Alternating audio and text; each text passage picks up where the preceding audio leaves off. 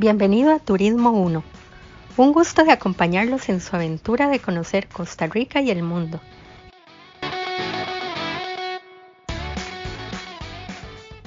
Hola, ¿cómo están?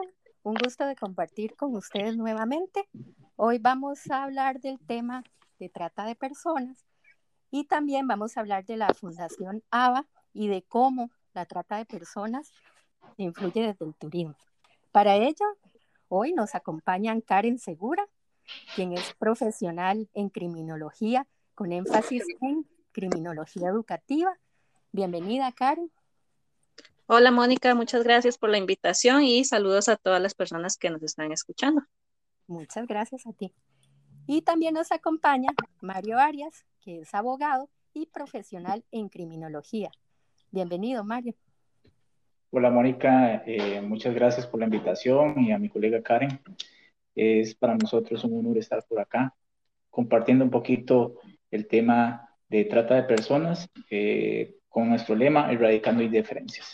Muchas gracias a ustedes y el honor es nuestro de tenerlos compartiendo acá con nosotros. ¿Qué es exactamente la trata de personas?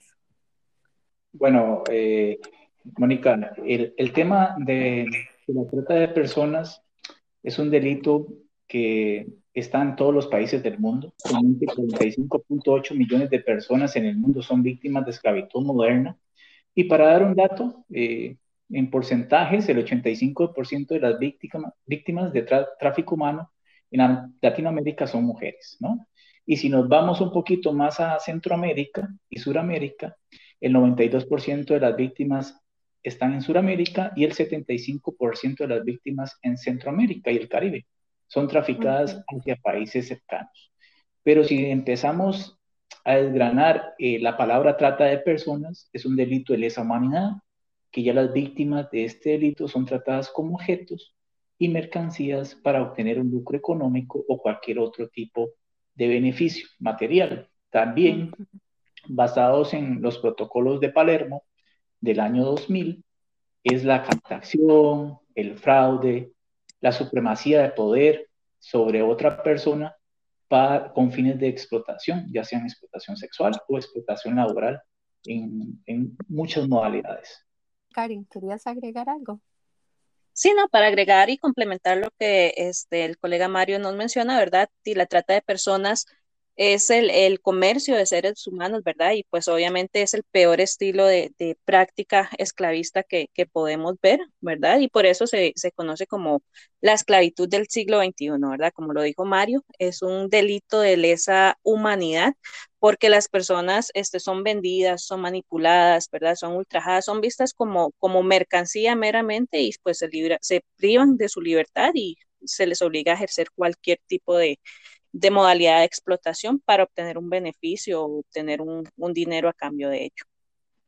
Mónica, eh, algo muy importante que, quería eh, subrayar, a veces eh, esto es un delito casi en las sombras, es invisibilizado por mucha gente, por medios de comunicación, por los mismos gobiernos, y también el tema es cruel y tiene que ser atendidos por los gobiernos, los miembros de la sociedad civil, por todos los sectores, que es muy importante, pero también hay que separar dos conceptos que es muy importante, el tema de la trata de personas y el tráfico ilegal de personas, ¿verdad? Que son dos conceptos total, totalmente diferentes que yo creo que más adelante lo podemos profundizar un poquito más.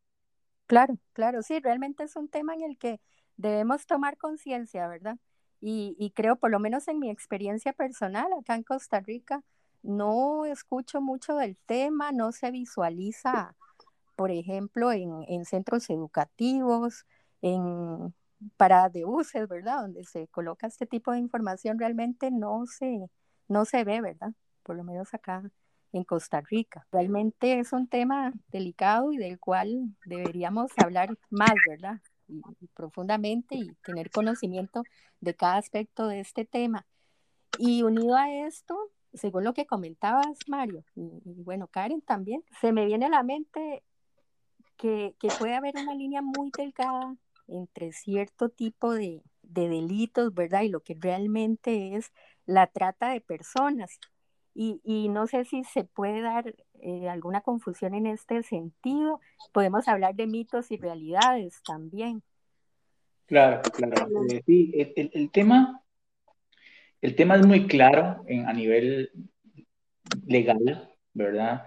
Si, recordemos que el tema de la trata de personas en, en, la Convención de las Naciones Unidas con la delincuencia organizada en el año 2000, eh, en Palermo, se empieza a legislar el tema de la trata de personas a, nivel mundial, ¿no? Entonces, ahí en, ese, en esa convención se desarrollan dos protocolos. Esos dos protocolos, uno es eh, prevenir y sancionar la trata de personas, especialmente a mujeres y niñas, y otro protocolo, mar, tierra y aire, para el tráfico ilícito de migrantes, ¿no? Entonces, esos dos protocolos, cada país que ratifica ese convenio tiene que legislar o crear una ley propia para cada país. Entonces podemos ver en todos los países de Latinoamérica que cada país tiene su propia ley. Hay países que tienen en los dos protocolos una misma ley o hay países que también tienen dos leyes con la diferencia del primer protocolo y el segundo protocolo. Entonces, en Costa Rica, la ley 9095, donde nace la Coalición Nacional de Trata y Tráfico, la famosa CONAT, donde ellos ahí eh, empiezan a desarrollar eh, los ejes temáticos que se van a desarrollar a nivel de, de tratamiento, prevención, de procuración de justicia, análisis e investigación y por último, eh, inversión y coordinación institucional. También el artículo 172 del Código Penal tipifica estos delitos según las modalidades, ¿no? Y obviamente es muy importante tener claro que la gente está desinformada sobre la trata de personas. Muchas personas no conocen, ¿verdad?, cuáles son la terminología y lo más importante es difundir esa información para que las personas no lleguen a ser víctimas de trata de personas, que es, es uno de los objetivos más importantes que tenemos nosotros como profesionales. Sí, en ese sentido, tal vez eh, mencionarle a la gente, bueno, hablaste de la legislación, ¿cómo puede contribuir la población en general y por supuesto los medios de comunicación en este sentido, ¿verdad? Que mencionabas para evitar esa desinformación y que la gente conozca más de, este tema. Esta es una pregunta bastante interesante que yo creo que eh, nuestra colega Karen nos puede ayudar muchísimo en los factores de riesgo, ¿no? Obviamente, y eh, desarrollar un poquito este tema, porque esto es clave, ¿no? ¿Cómo, ¿Cómo se produce el tema de la trata de personas y también cuáles podrían ser algunas motivaciones? Karen. Claro, claro, perfecto. Muchas gracias, Mario. Es un tema sumamente amplio, ¿verdad? Este, como lo decía Mónica, hay muchos mitos este, en referencia a lo que es el tema y hay muchos factores y elementos que, que podemos nosotros como sociedad aportar, ¿verdad? Este, iniciando desde lo que es transmitir o crear esa, eh, crear prevención, ¿verdad? O con solamente transmitir los mensajes que damos las distintas organizaciones sobre la trata de personas, pues podemos empezar desde ahí, ¿verdad? Compartiendo la información, interesándonos este, sobre el tema, porque pues este, hoy en día vemos una, una gran indiferencia sobre el tema. Uno le habla a las personas sobre qué es la trata de personas o brindando recomendaciones de cómo cuidarse, cómo protegerse, ¿verdad? Y pues no se muestra una, un interés por parte de la población, ¿verdad? Iniciando por eso. Este, eso es nuestro rol como personas de una sociedad, ¿verdad? Indistintamente de si los gobiernos hacen o no hacen, si están realizando sus esfuerzos, pues también este, no solamente ellos forman parte de, un país o de una sociedad, también nosotros, este, cada familia, cada hombre, cada mujer, niño, niña, adolescente, adulto mayor, cada uno puede aportar informándose y también informando a sus seres queridos. Creo que eso es, digamos, nuestro papel principal como personas este, que somos parte de una sociedad, ¿verdad? Entonces, pues, es, iniciando desde ahí, ¿verdad? Primero que todo, dejar la indiferencia, este, interesarnos por el tema y ver de que esto es un tema que nos afecta a todos, no solamente este, a las personas que son vulnerables o como comúnmente se, se piensa solamente las personas de escasos recursos, ¿verdad? O las personas pobres. Este, este, este, este flagelo no, no tiene distinción alguna, ¿verdad? Este, puede ser una persona este, de mucho dinero, una persona de poco dinero, una persona que vive en zona rural, otra que vive en zona urbana, cualquiera, ¿verdad? Entonces, pues e, esa sería mi recomendación para las personas y aparte de eso, también los medios de comunicación, ¿verdad? Son una parte totalmente importante porque ellos deben de, centrarse en ser propulsores de la sensibilización y de la prevención. Los medios de comunicación este, son el, principal medio de llegar a las personas, ¿verdad? Por eso se llaman medios de comunicación. Llegan a todo el mundo, eh, ya sea por televisión, por radio, por un periódico, por redes sociales, etcétera. Y pues este, la población los va a seguir a ellos. Este, tienen una atracción, ¿verdad? De que lo que ellos digan, muchas personas se lo creen. Entonces, pues debemos de utilizar eso, eso a favor de los medios de comunicación, ¿verdad? Y promover lo que es la inclusión del tema de trata de personas en los distintos sectores de la, de la sociedad, en las comunidades, eh, promover una investigación más equilibrada, más justa, no enfocarse solamente en lo que es eh, un tipo de explotación, por ejemplo, la sexual, que es la más conocida y la, que, la única que se ve en los medios, ¿verdad? Las únicas noticias se ven de explotación sexual, que allanaron un burdel, allanaron un bar, eh, que liberaron a ciertas víctimas de, de, explotación sexual, pero no, no se centran también en que hay otras modalidades.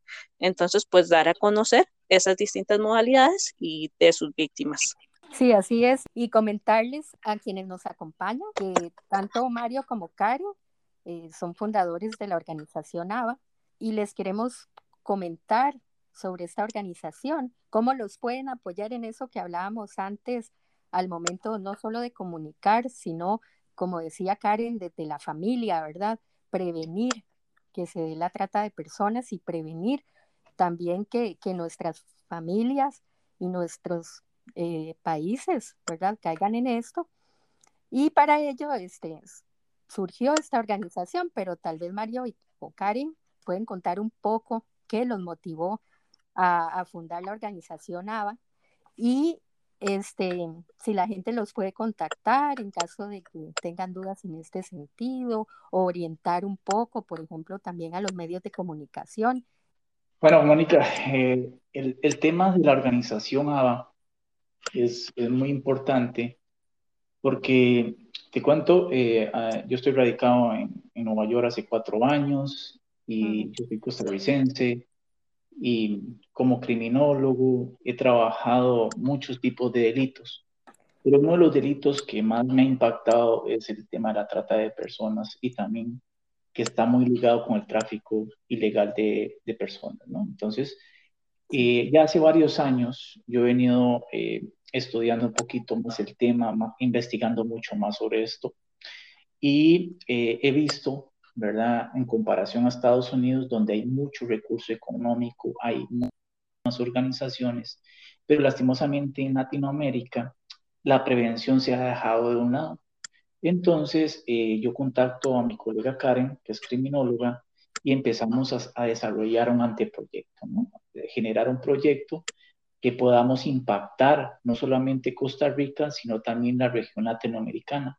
¿Por qué la región latinoamericana? Porque estamos hablando del tercer delito que genera más dinero en el mundo, ¿no? la trata de personas. Entonces, como es un delito dentro de la figura del crimen organizado, nosotros necesitamos buscar soluciones transnacionales. Nada hacemos con solo enfocarnos en un solo país, sino la idea es que este modelo de prevención y prevención social se desarrolle en cada país de la región para así promover, obviamente, y sensibilizar a las personas para que no lleguen a ser víctimas de trata de personas.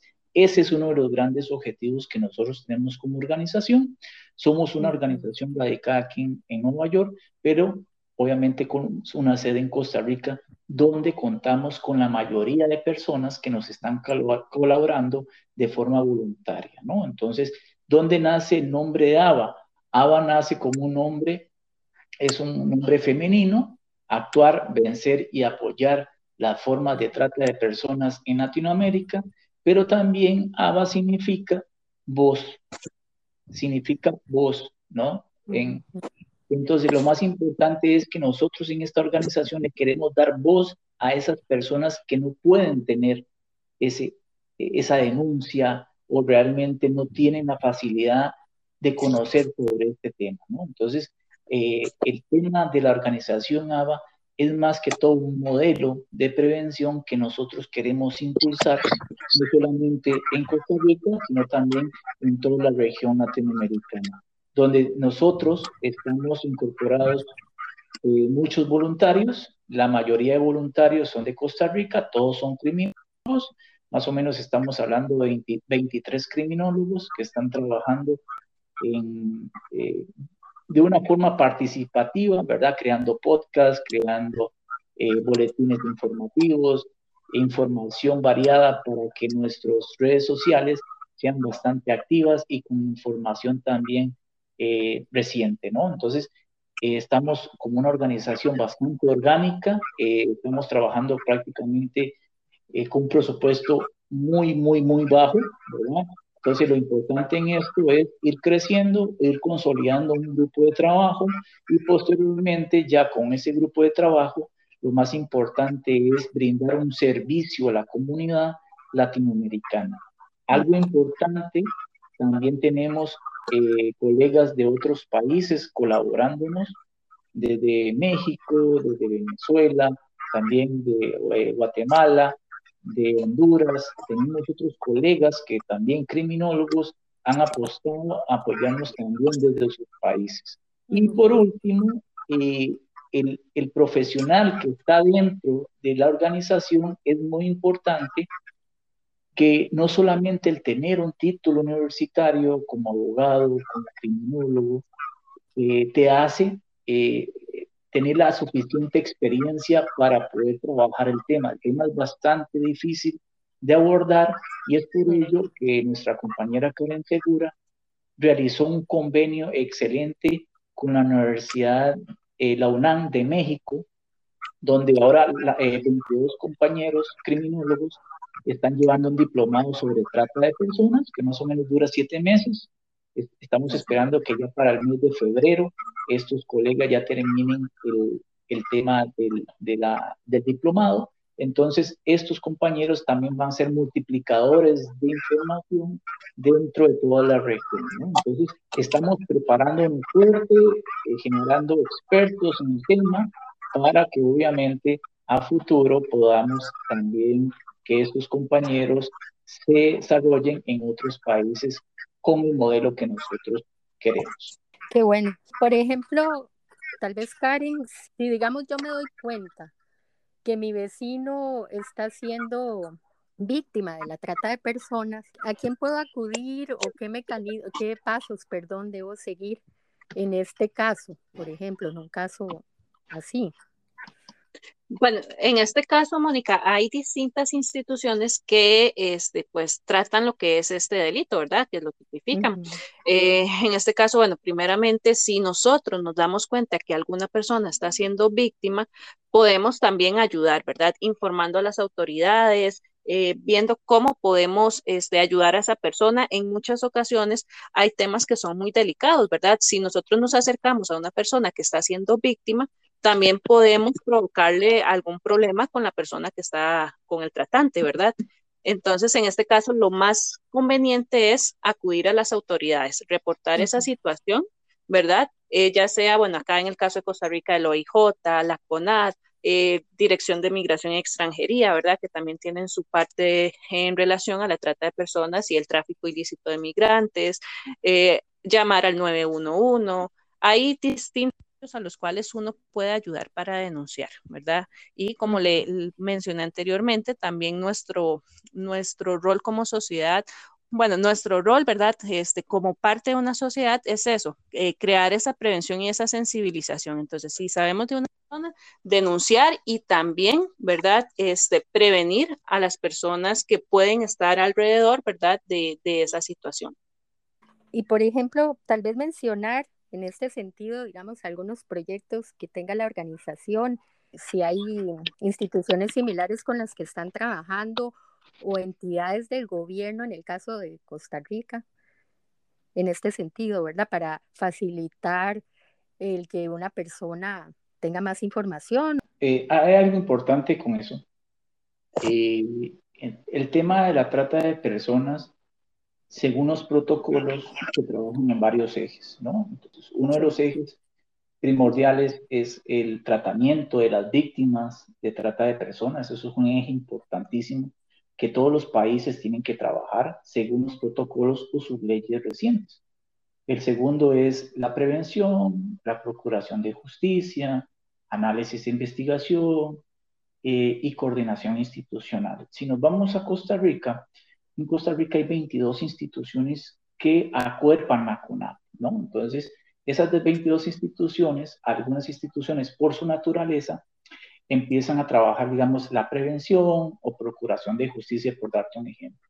En prevención podemos hablar de la Caja Costarricense de Seguro Social, el PANI, eh, por darte un ejemplo. Y en procuración de justicia va más enfocado al tema legal o el tema de cuerpos policiales, ¿verdad? Como eh, la Fiscalía especializada en de tráfico, que tiene el Poder Judicial, o la Policía Profesional de Migración, ¿no? Entonces, son temas que cada eje, cada institución tiene que trabajar, obviamente, con su presupuesto o con presupuestos de la CONAD. Lastimosamente, en, en la región, muchos de los proyectos que se trabajan a, nivel regional van más enfocados al tratamiento de la vida. La prevención, lastimosamente, es eh, los resultados que se pueden obtener sobre la prevención son lentos, ¿no? Lastimosamente hay muy poco recurso económico que asignan los países o lastimosamente los recursos que tienen son asignados a otras cosas, ¿no? Entonces, lastimosamente, estos ejes se ven debilitados en cada país y eso es lo que usted al principio observa. No hay información, no hay vallas publicitarias, no hay campañas o prácticamente es invisibilizado el tema. Es porque realmente el país no le ha dado una importancia real a los convenios que ratificaron más o menos la mayoría de países en el 2004. Ya estamos hablando casi de 16 años desde que se firmaron estos convenios. Y los resultados no han sido lo más esperado, ¿no? Porque recordemos que es un tercer delito que más genera dinero en el mundo y lastimosamente las personas que se ven más perjudicadas es la gente más humilde, ¿no? Recordemos que el continente americano es el continente más, eh, eh, es el continente más desigual más o menos 218 millones de personas en Latinoamérica viven en la línea de la pobreza. Eso es un caldo de cultivo para estos, para estas, eh, para estos criminales, para arbitrar con este tipo de delitos con las personas, ¿no? Entonces, si lo podemos ver, ¿verdad? Hay una débil presencia del Estado en estos temas y lastimosamente eh, la, la, la entidad o el ente rector en, digamos, en este caso en Costa Rica, eh, ha quedado debiendo, ¿no? Según los informes que cada año la Embajada Americana en Costa Rica así lo ratifica. Sí, sí, de hecho el informe de trata de personas del 2021, de este año que mencionas, por parte del gobierno de Estados Unidos, dice que, que todavía Costa Rica está en nivel 2. ¿Qué significa esto de los niveles? de lo que falta, ¿verdad? Y de la problemática por la cual no se está cumpliendo a cabalidad con lo que debería cumplirse, ¿verdad? Sí, obviamente eh, el, gobierno de Estados Unidos hace un gran esfuerzo para que los países de Latinoamérica puedan cumplir con, obviamente, con lo que ratificaron en estos convenios. O en la ley, que realmente ahorita hay, digamos, ejemplo en Costa Rica, que es la ley 9095, cada año, el gobierno de Estados Unidos, o la embajada en cada país, ya sea en México, en Costa Rica, en Nicaragua, en Panamá, hace un informe al gobierno de la situación real de la trata de personas en cada país. Eso tiene una escala de 1 a 4. ¿Qué significa 1? La escala 1 es que cumple los estándares mínimos para la, para la erradicación de la trata de personas. Una categoría número 2 indica que no cumple con los estándares mínimos, pero hacen un gran esfuerzo, ¿no? Entonces, y categoría 3 y 4 prácticamente hay una nula información sobre qué es lo que está haciendo ese país sobre la trata de personas. La mayoría de países en Latinoamérica ¿eh? están en categoría 2, ¿verdad? Prácticamente no cumplen con estos estándares. Sí hacen esfuerzos, pero no cumplen.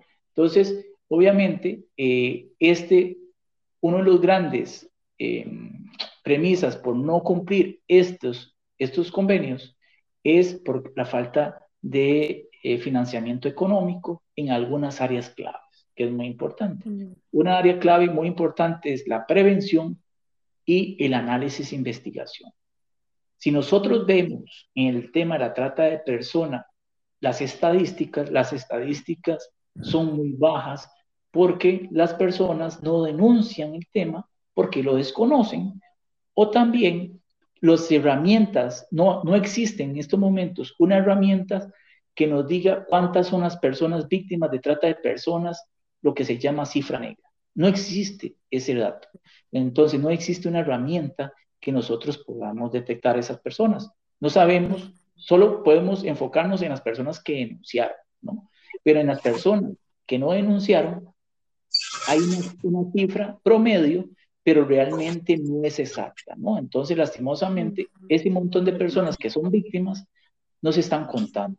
Y lastimosamente, en el tema de análisis e investigación, es muy importante desarrollar mecanismos como inteligencia artificial, otro tipo de mecanismos tecnológicos para poder detectar cuáles son las modalidades, cuáles son los lugares, qué tipo de modalidad se está dando en cada sector, en zonas costeras, que se da mucho el turismo sexual.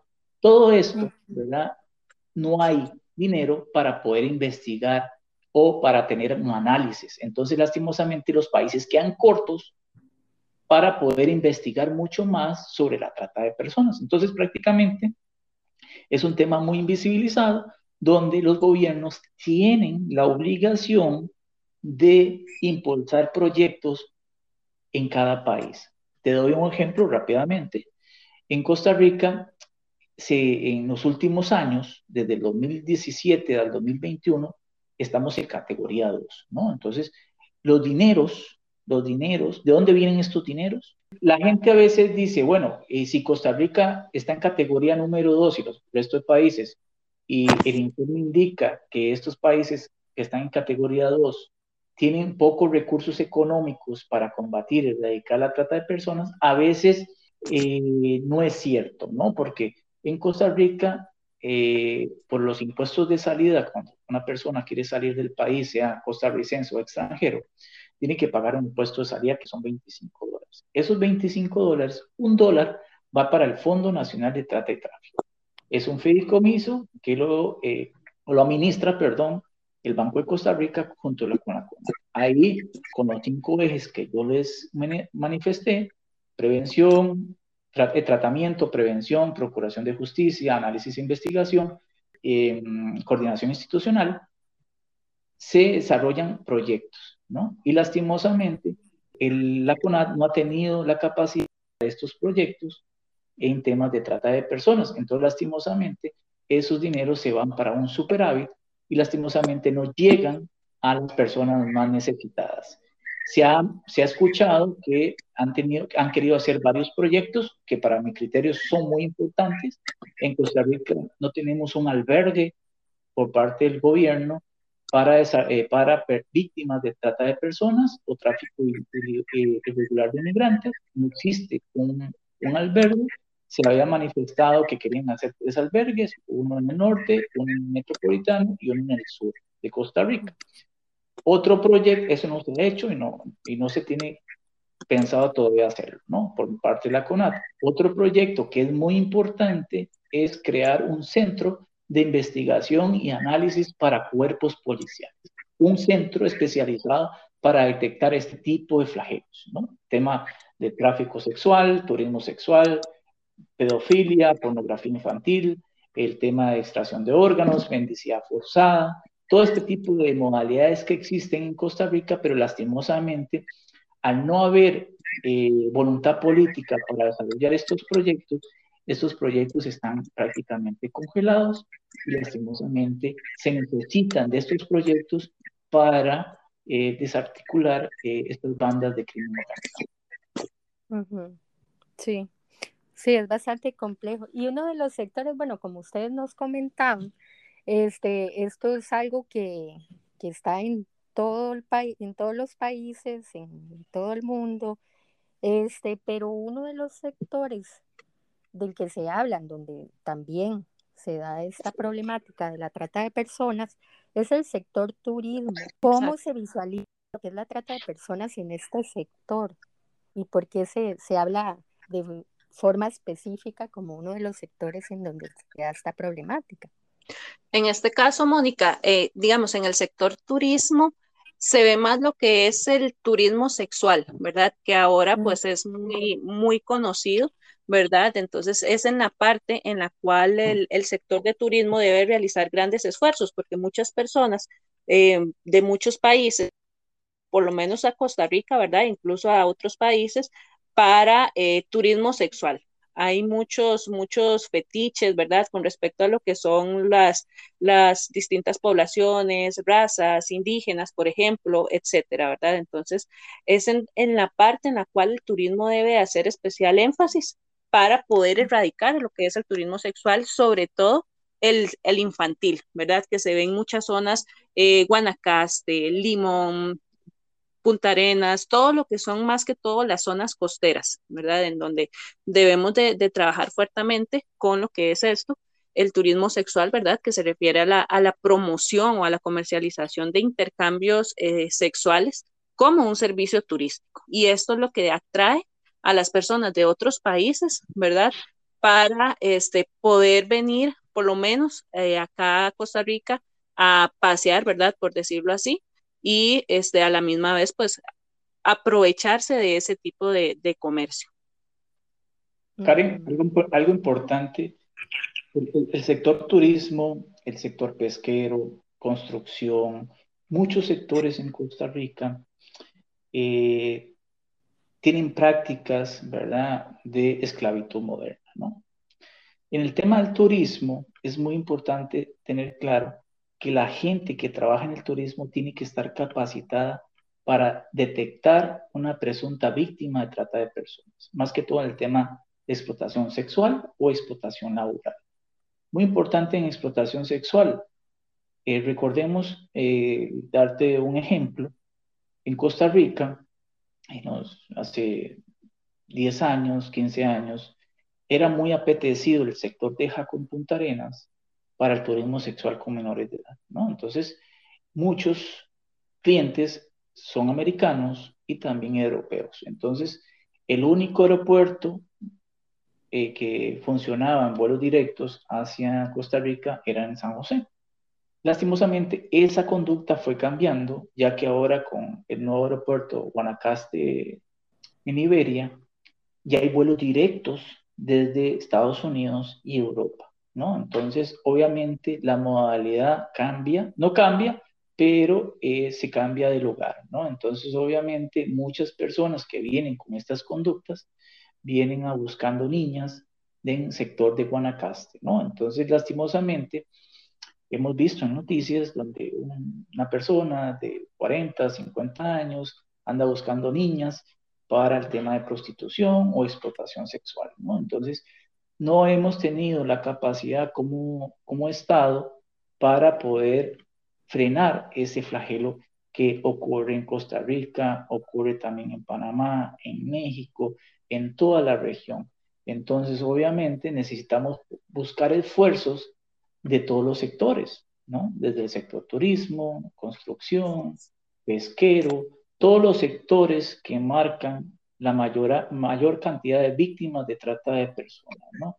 Entonces yo creo que el tema de la capacitación, el tema de hacer una bastante sinergia o acuerdos entre el gobierno y la Coalición Nacional de Trata y Tráfico es muy importante, junto también con las organizaciones no gubernamentales que trabajan el tema, ¿no? Entonces, eh, lastimosamente no hay una política eh, que podamos empezar a trabajar con este tema que sea consolidada por el gobierno en estos momentos. Entonces necesitamos realmente mucha voluntad política para que esto se dé y obviamente poder acabar con este flagelo o también detectar cuáles son las modalidades que se están dando también en sectores relacionados con el turismo, ¿no? ¿verdad? Obviamente personas que son explotadas, eh, son explotadas dentro del turismo en tema de explotación laboral, ¿verdad?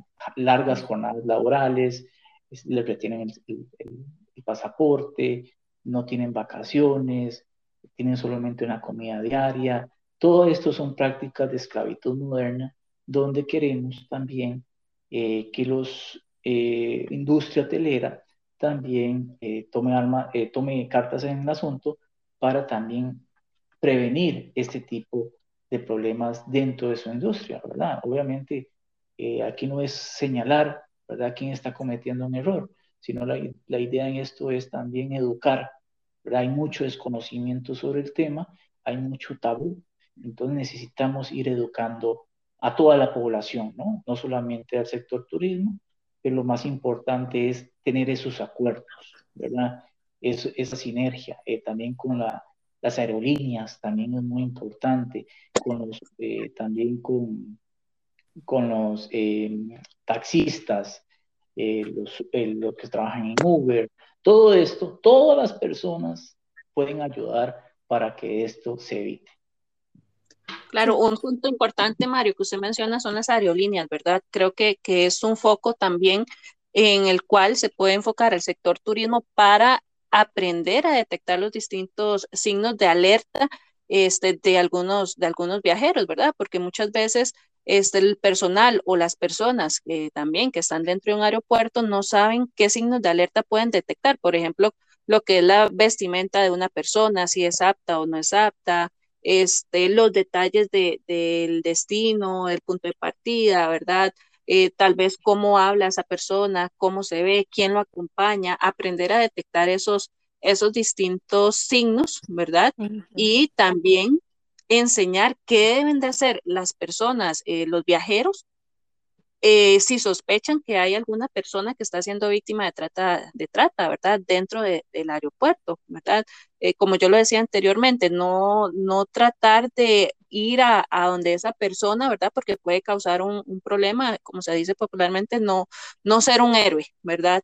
No interactuar con esa persona porque puede ser peor para, para él o para ella, pero sí estar capacitado para cómo denunciar o cómo poder, poder acudir a las autoridades, en este caso del aeropuerto al cual estoy haciendo referencia. Karen, eh, algo importante, ¿verdad? En el tema del turismo es que las personas tienen que hacer un turismo responsable, ¿no? Entonces, vimos en Costa Rica hace un par de meses que muchas personas fueron devueltas hacia Costa Rica eh, porque no se conocía cuáles eran las intenciones de llegar a México, ¿verdad? Entonces, cuando una persona va a viajar a otro país, tiene que informarse sobre ese país y el, el puesto migratorio te va a hacer algunas preguntas como dónde te vas a quedar, eh, cuál hotel te vas a hospedar o con familiar, la dirección, cuál es el motivo del viaje, cuántos días vas a estar, preguntas sumamente sencillas. Pero cuando las personas no pueden justificar eso tan sencillo, eh, las devuelven, ¿no? Hacia a su país de origen, porque no, realmente no se sabe qué es lo que quieren hacer, en, en este caso en México. En estos casos, muchos países están utilizando México como un puente para llegar a Estados Unidos. Recordemos que en la Embajada Americana, en varios países de Latinoamérica, las citas para visa se están tardando ya más o menos de un, un año, ¿no? Entonces, las nuevas visas, ¿no? Entonces, lastimosamente, muchas personas con el tema del COVID-19, lastimosamente, eh, eh, al ver desempleo en sus países, buscan la manera de salir de esos países hacia Estados Unidos la mayoría de los casos, ¿no? Entonces, cuando estas personas salen del país, ¿verdad? Y llegan a un destino como México, ¿verdad? Y no cuentan, obviamente, con un lugar donde estar, nadie los va a recoger, no saben qué día se van a quedar en México.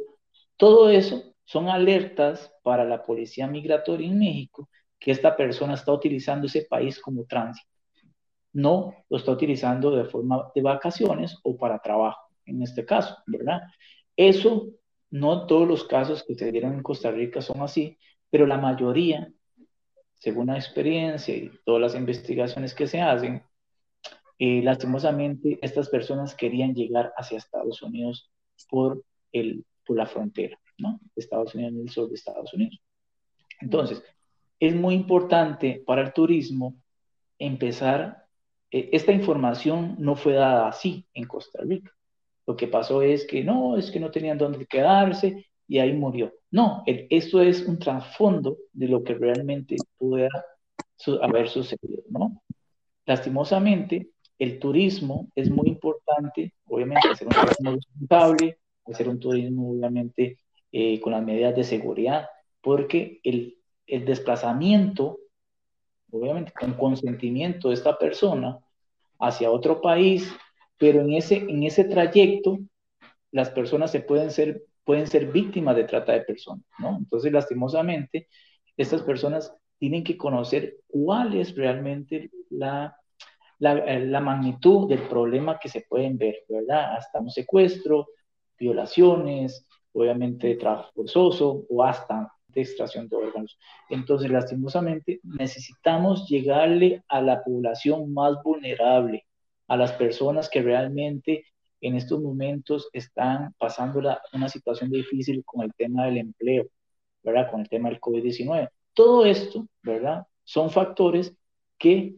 potencian ser víctimas de trata de personas y obviamente el crimen organizado lo sabe y obviamente necesitamos trabajar en todos los sectores, ¿no? Y obviamente el turismo eh, en Costa Rica, que es muy grande, eh, necesitamos obviamente tener un, turismo responsable.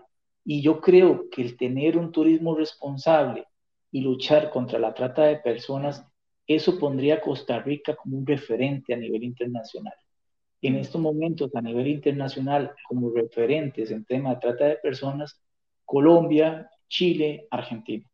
Pero en el tema de la lucha frontal contra la trata de personas, más que todo en el, tema, el tema de turismo sexual, Costa Rica debería ser un referente, ¿no? Entonces yo creo que se puede hacer muchísimo trabajo, ¿verdad? En tema de publicidad, en capacitación, obviamente en campañas, mucho, obviamente, asociados con el gobierno, con gubernamentales, también con el eh, sector turismo, también con las aerolíneas, con el ICT, ¿verdad? Con muchas organizaciones, eh, con DINADECO, asociaciones de desarrollo, eh, supermercados, un montón, ¿verdad?, de actores sociales que empiezan a jugar en esto, ¿no? Esto es un tema de todos, no es solamente de una organización o del gobierno, no, esto es un tema de todos donde la desinformación es muy alta y al no tener la información correcta, las personas no denuncian, ¿verdad? Porque desconocen que realmente están dentro de la trata de personas. ¿no? Sí, indudablemente es un tema de todos, ¿verdad? Desde la familia, instituciones de gobierno, instituciones no gubernamentales, el sector educativo, ¿verdad? A todos nos, nos involucra, por supuesto, en la parte de comunicación. Agradecemos a, a Karen Segura y a Mario Arias y a través de ellos a la organización AVAPS. Y antes de despedirnos, vamos a terminar con un mensaje final de parte de Karen y, de Mario que nos quieran compartir. Muchas gracias a ambos. Gracias, Mónica. Bueno, de mi parte, eh, voy, a, voy a continuar insistiendo, ¿verdad?, en que todas las personas, independientemente del país en donde nos encontremos, de donde seamos, de la cultura, de sus ocupaciones o, o ideologías, ¿verdad?, que tenga cada persona, eh, todos podemos ser parte del cambio, ¿verdad? Y está en nuestras manos poder generar esa conciencia y crear esa prevención y sensibilización en nuestras personas más conocidas, más allegadas, familia, amigos, personas de trabajo, compañeros de estudio, etcétera, ¿verdad? Todos podemos transmitir esa, esa información y no solamente quedarnos o quejarnos más bien en que las autoridades no hacen nada por informar o por crear prevención, ¿verdad? Si nosotros también somos parte de y podemos hacer algo, podemos involucrarnos y podemos transmitir un mensaje para todas las personas, podemos este, compartir, bueno, nosotros, eh, la organización ABA en nuestras redes sociales, eh, todos los días publicamos bastante contenido informativo y preventivo sobre las distintas modalidades que se dan en la trata de personas y podemos empezar desde ahí, ¿verdad? Compartiendo no solamente lo que hace ABA, sino lo que hacen otras instituciones. Eh, compartir con una historieta, por ejemplo, que nosotros lo realizamos todos los lunes, eh, un boletín informativo que lo realizamos los martes. Eh, brindamos recomendaciones de películas que son sobre las modalidades de trata, que también es una forma de nosotros crear conciencia, ¿verdad? A través de, de la realidad. Eh, y cualquier tipo de contenido que publiquemos o que publiquen otras organizaciones, desde ahí ya estamos haciendo algo y estamos siendo parte del cambio. Gracias, Karen. Eh, sí, es muy importante eso, lo que nos eh, ratifica Karen, el tema del cambio, ¿no? Todos podemos dar este granito de arena.